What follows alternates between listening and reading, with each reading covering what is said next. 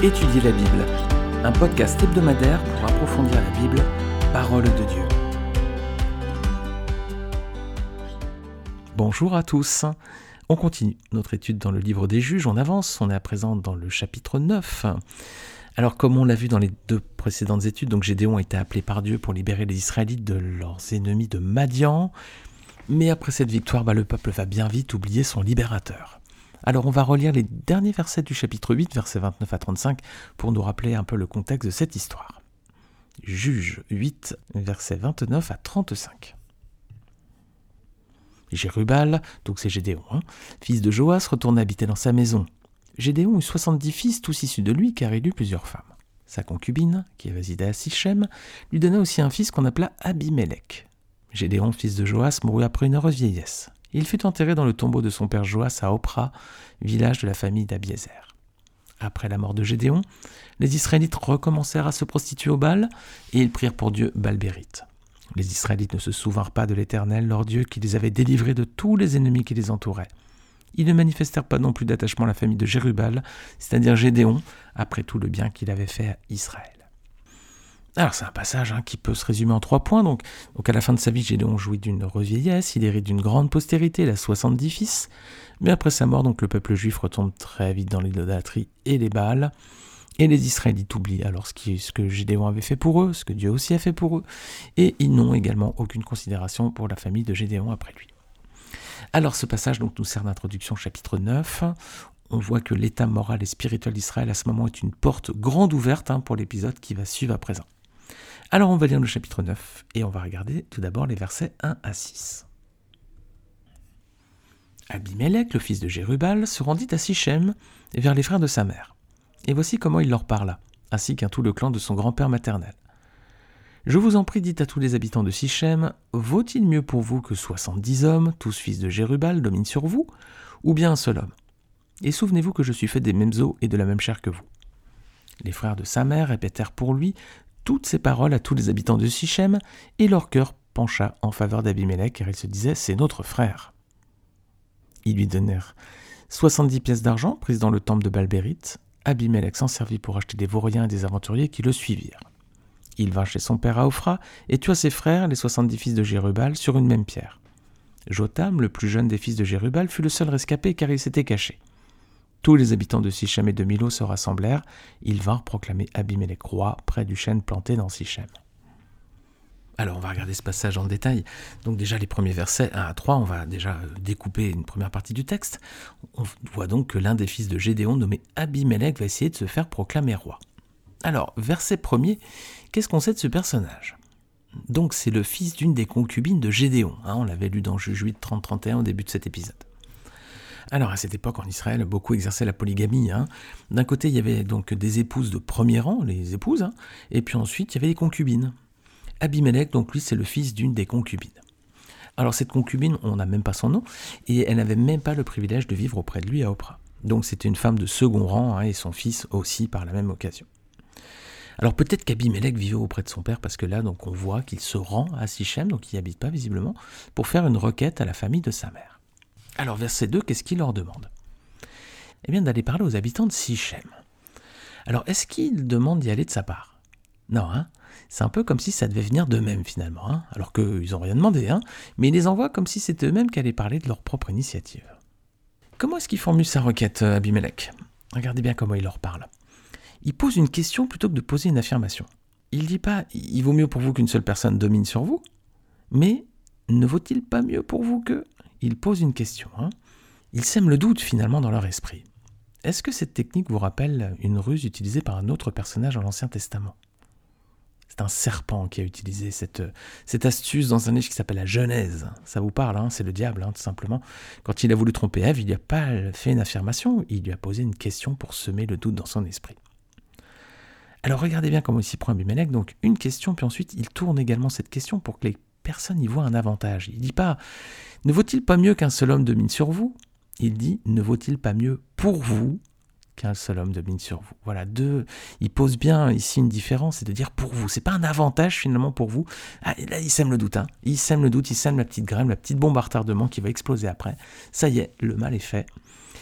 Et euh, donc pour euh, argumenter encore pour appuyer hein, son, argumentation, il met également en avant le fait que, bah, que ce soit finalement leur frère dans la chair, hein, c'est de la même famille qu'eux.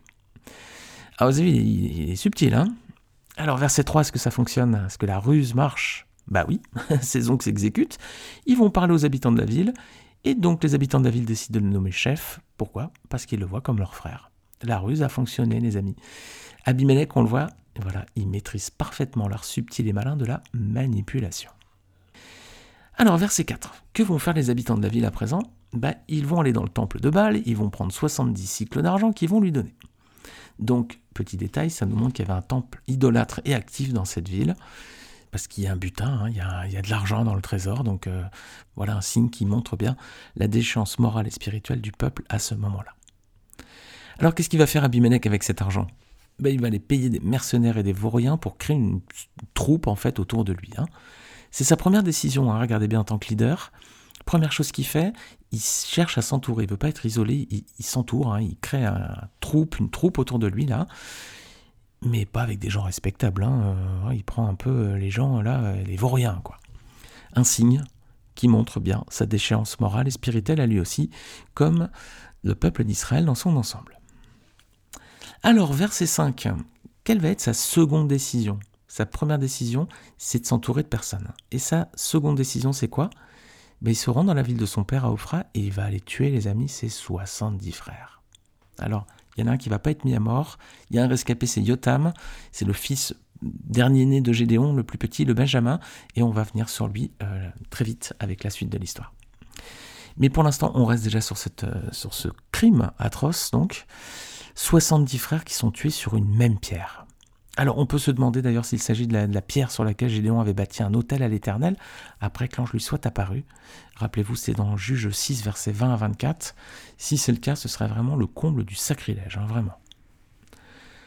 Alors, après avoir réuni une troupe autour de lui, Abimelech se débarrasse à présent de ceux qui pourraient lui contester son autorité ou ceux qui pourraient lui prendre son pouvoir qu'il vient d'acquérir. Abimelech, vous le voyez, maîtrise aussi parfaitement l'art subtil de la stratégie et de la politique. Il s'entoure de personnes et ensuite la première chose qu'il fait, c'est de se débarrasser de ses potentiels opposants.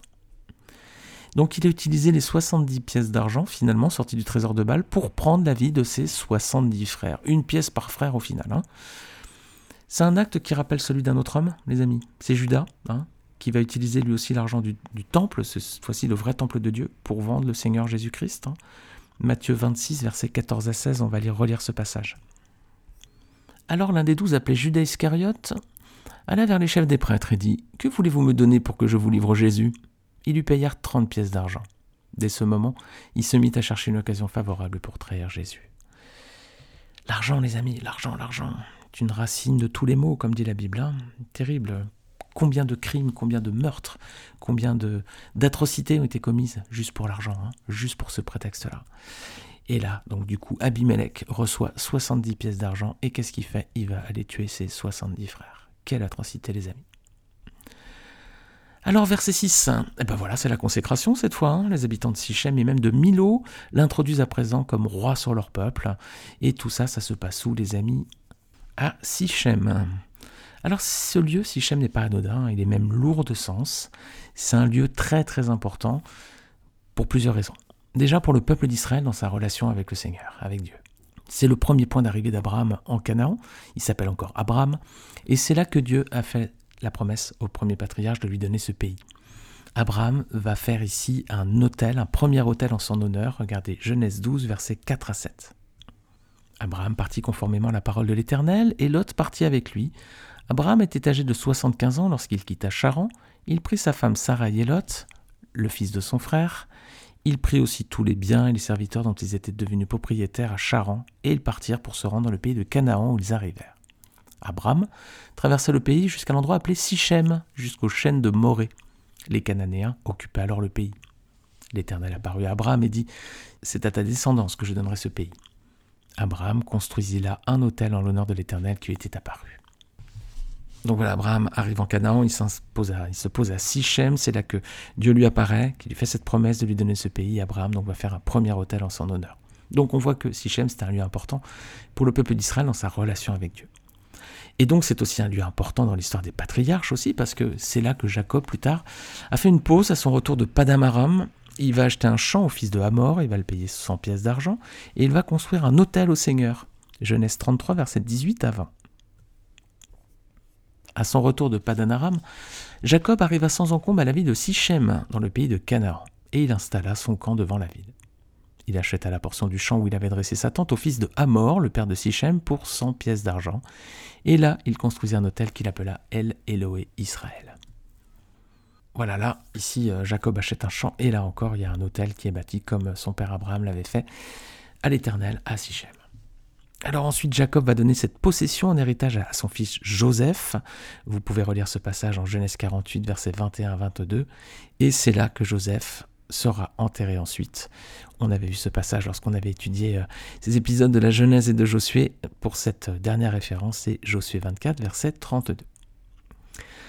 Alors, Sichem, un lieu important pour le peuple d'Israël dans sa relation avec Dieu, un lieu important dans l'histoire des patriarches, et puis également un lieu rattaché à la violence, les amis. Rappelez-vous, c'est à Sichem que Dina, la fille de Jacob, a été violentée par le prince de la ville, le prince de Sichem. Et ses frères vont se venger de façon cruelle, hein. ils vont tuer tous les habitants de la ville, qui étaient eux visiblement pour rien. On avait vu ça lorsqu'on avait étudié Genèse 34. Alors cette fois-ci, bah, l'intronisation de Abimelech a lieu près du chêne de la pierre dressée à Sichem. Alors c'est à cet endroit que Josué va renouveler les termes de l'engagement des Israélites à servir le Seigneur, juste à la fin de sa vie. Regardez Josué 24, versets 25 à 28. Josué conclut ce jour-là une alliance avec le peuple. Il lui donna une prescription, une règle à Sichem, et il écrivit tout cela dans le livre de la loi de Dieu. Il prit une grande pierre qu'il dressa là, sous le chêne qui se trouvait à l'endroit consacré à l'Éternel. Puis il dit à tout le peuple, La pierre que voici servira de témoin contre nous car elle a entendu toutes les paroles que l'Éternel nous a dites. Elle servira de témoin contre vous, afin que vous ne reniez pas votre Dieu. Donc c'est dans ce lieu hautement symbolique hein, qu'Abimelech va exécuter ses 70 frères et va se faire couronner roi. Quelle horreur et quelle tragédie, mes amis. Donc on voit Sichem, hein, c'est une ville qui a vu à la fois la violence des hommes, mais aussi la gloire de Dieu. Car un autre épisode va avoir lieu plus tard à cet endroit, et cet épisode est relaté dans le Nouveau Testament. Vous voyez, c'est lequel? C'est dans Jean chapitre 4. Verset 4 à 26, c'est là que Jésus va s'asseoir sur un puits, le puits de Jacob, pour discuter avec la Samaritaine. Regardez ce passage, Jean chapitre 4, verset 4 à 26. Comme il devait traverser la Samarie, Jésus arriva dans une ville de Samarie appelée Sicar. Sicar, c'est Sichem, hein, c'est la même ville, près du champ que Jacob avait donné à son fils Joseph.